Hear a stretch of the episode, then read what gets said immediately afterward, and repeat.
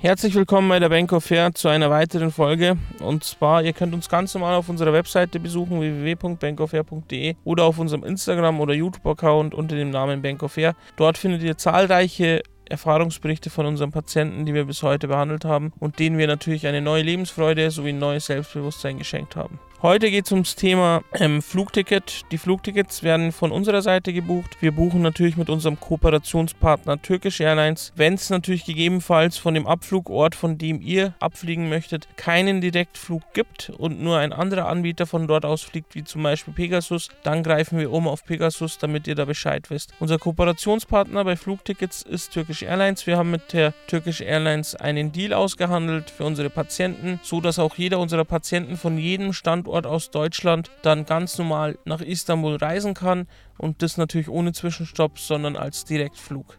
Es gibt natürlich Fälle, ähm, da wo Turkish Airlines mal nicht fliegt, wie zum Beispiel, ich sage jetzt mal Paderborn, Münster.